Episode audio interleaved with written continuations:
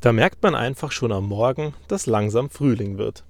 Die Sonne steht höher, gefühlt ist es zumindest ein bisschen wärmer und vor allem haben wir mehr Sonnenstunden am Tag. Wenn der Himmel blau ist, die Sonne runterscheint, dann ist auch gar nicht mehr so schlimm, wenn tagsüber eigentlich noch wahnsinnig kalt ist, weil die Sonne macht es gefühlt erträglicher und gaukelt uns vor, als wäre das Wetter schon viel besser. Und so haben wir viel mehr Energie für den Tag, der da kommen mag und mit guter Laune schaffen wir einfach mehr. Der Winterblues geht, die Frühlingsgefühle kommen. Zumindest bei vielen von uns. Außer du magst die Sonne nicht. Dann wird es natürlich schwierig, weil jetzt die Tage so langsam kommen, wo die Tage länger werden, wo die Sonne besser wird und vielleicht macht es dir dann gar nicht so viel Spaß. Aber es gibt sicher irgendwo eine Höhle, in die du dich verkriechen kannst, wo nach wie vor die Sonne nicht scheint. Wie ist das eigentlich mit Energie und wie du sie einsetzt? Fokussierst du dich manchmal auf die Dinge, die du machen musst und merkst dann, dass sie dir gar nicht gut tun, konzentrierst dich darauf, ärgerst dich darüber, dass du diese Sachen machen musst und unterm Strich verbrennst du Energie dabei? Da würde ich mir manchmal wünschen, dass wir es einfach schaffen, die Dinge zu erledigen, die nötig sind, ohne zu jammern. Sich hinzusetzen und zu sagen, na gut, dann müssen es die Hausaufgaben eben sein. Die Hausaufgaben bleiben komischerweise ja gleich, also die Anzahl der Hausaufgaben und das, was zu bewältigen ist, wenn du dich aufregst. Dann werden die ja nicht weniger. Das Einzige, was passiert, ist im Verhältnis, deine Batterie wird weniger. Und wenn wir einen Vergleich zu einem Akku ziehen, dann würden wir sagen, na gut, du hast 100% Energie. Du fängst deine Hausaufgaben an oder die Arbeit, die du tun musst, die auf den Tag auf dich wartet, und fängst mit diesen 100% Akku an. Dann regst du dich für 20% auf. Wie beschissen die Kollegen sind, wie beschissen das Thema ist, wie überflüssig es eigentlich ist, das zu machen und wie wahnsinnig frustrierend und dass du das zum dritten Mal machst. Aber eigentlich bringt das nichts. Das Einzige, was passiert, ist, dass dein Akku auf 80% runterfällt und du unterm Strich noch gar nichts erreicht hast. Du hast nichts erledigt und die Aufgabe ist nicht kleiner geworden. Stattdessen, wenn du direkt anfängst und sagst, gut, die Aufgabe ist eben wie sie ist, es muss gemacht werden und es ist zu erledigen, dann kannst du mal sagen, ich nehme mir jetzt mal nur eine Stunde Zeit und mache dieses Ding und erledige es und es ist fertig. Und wahrscheinlich kostet sich Energie, die Aufgabe zu bewältigen. So sagen wir mal 10% von deinem Akku.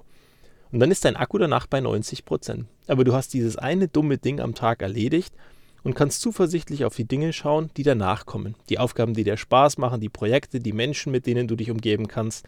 Und das eine Dumme ist eben schon weg. Die Energie ist aber immer noch ganz gut. Alternativ könntest du auch sagen, naja, ich nehme mir nicht eine Stunde Zeit, sondern ach, regt mich das Ganze auf, es nervt mich, du machst es gemütlich, du eierst rum, du dandelst rum, holst dir den nächsten Kaffee, redest mit dem Kollegen, weil du wirklich keine Lust hast und brauchst vielleicht sieben oder acht Stunden. Deinen ganzen Arbeitstag investierst du in dieses Ding. Abends gehst du raus, dein Akku ist leer und du hast keine Kraft mehr, irgendwas zu tun, was dir gut tut. Ins Fitnessstudio gehen, eine Runde spazieren gehen, abends mit Freunden noch essen gehen oder weggehen oder einfach nur irgendwas tun, was dir gut tut oder vielleicht an etwas arbeiten, was dir parallel irgendwas aufbaut. Zum Beispiel ein kleines Nebengewerbe oder eine kleine Selbstständigkeit, an der du arbeiten könntest, wenn du noch Energie hast. Jetzt ist die Energie aufgebraucht. Und klar, natürlich können wir sagen, mein Gott, du hast einen 40 Stunden Arbeitsvertrag und am Ende wirst du für 40 Stunden be bezahlt. Nur im Verhältnis verdienst du ja viel besseres und viel schöneres Geld, wenn du 40 Stunden positive Arbeit machst, anstatt 40 Stunden negative Arbeit. Also wenn du dich darauf fokussieren würdest, dass du die Sachen positiv mit mehr Zeit ausschmückst und die Sachen negativ so strukturiert und professionell wie möglich, aber auch so schnell wie möglich und mit dem Aufwand, der wirklich, wirklich nur nötig ist, durchziehst, wirst du es schaffen mit mehr Energie und dein Akku ist voller. Und am Ende des Tages kommst du vielleicht mit 40 oder 50 Prozent von deinen Akkureserven aus dem Arbeitstag raus. Hast Energie, was zu tun und Gas zu geben. Ich würde mir das wünschen. Und wie ist das eigentlich? Weißt du deinen Stundensatz? Die meisten von uns kennen ihren Stundensatz gar nicht. Außer sie sind in normalen Jobs, wo sie wirklich auf Stundenbasis bearbeitet werden, bezahlt werden. Also zum Beispiel im Verkauf. Da kennt man in der Regel seinen Stundensatz. Alle anderen kennen ihr Monatsgehalt. Und interessanterweise rechnen wenige von uns das auf eine Stunde runter. Und wenn du jetzt halt deinen Stundensatz kennen würdest und der mag irgendwo zwischen 9 und vielleicht 25 oder vielleicht 40 Euro, ich weiß ja nicht, was du verdienst, vielleicht da liegen. Also gehen wir mal davon aus, du verdienst 15 Euro die Stunde. dann kannst du alternativ auch sagen, wenn ein Auto dich 150 Euro im Monat kostet, dass es dich 10 Stunden deiner Arbeitszeit, die du im Monat aufwendest, kostest, um dieses Fahrzeug zu haben. Also, naja, am Ende hast du ja deinen Stundensatz nur brutto berechnet. Eigentlich solltest du ihn netto berechnen, was du wirklich unterm Strich nach einer Stunde rausbekommst. Du kennst dein Nettogehalt, teilst das durch die Anzahl der Stunden, die du hast. Also normalerweise durch zum Beispiel 40 und danach durch 4,5, weil wir im Schnitt 4,5 Arbeitswochen haben oder 22 Arbeitstage. Und dann hast du deinen Stundensatz. Und wenn du das dann entsprechend hast, naja, dann weißt du, was du in einer Stunde nach Hause bringst. Und du weißt, dass dich Freizeitaktivitäten so und so viel Stunden Arbeitszeit kosten. Oder dieses eine iPhone so und so viel kostet. Und wenn du das Ganze dann runterbrichst, kannst du dir die Frage stellen, ist es mir das wirklich wert, dass ich für dieses Auto jeden Monat die zum Beispiel vorher genannten 10 Stunden arbeite? Was relativ wenig wäre, wenn du 10 Stunden arbeiten musst dafür, dass du ein Auto hast. Oder dein Auto entsprechend günstig ist.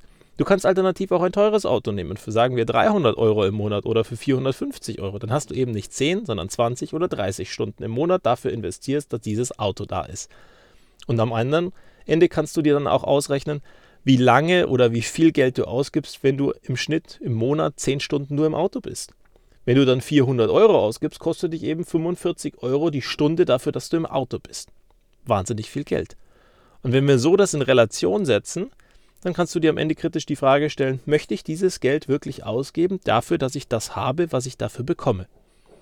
Und auf einmal siehst du viele Dinge ganz anders und investierst vielleicht in Freizeitaktivitäten, die weniger Geld kosten, bewusster und lieber Zeit, als in Dinge, die nur dastehen und du eigentlich sie kaum benutzt. Oder dass du für andere hübscher aussiehst. Weil Leute, die wirklich Geld haben und reich sind, die haben das gar nicht mehr nötig, sich ein tolles Auto hinzustellen und zu zeigen, wer sie sind in Form ihres Autos. Oder sie sagen eben, ja, ich will dieses Auto haben und deswegen mache ich es. Und dann gibt es die Unternehmer noch, die sagen, lieber stelle ich mir das teure Auto hin, als dass ich das Geld am Ende dem Staat gebe. Weil der das ja dann entsprechend abschreiben kann als Ausgabe.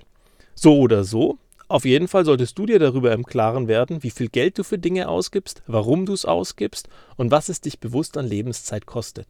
Weil unterm Strich weißt du dann, ob es dir wert ist oder eben nicht wert ist. In diesem Sinne, schauen wir mal genauer hin und gucken, was dann rauskommt.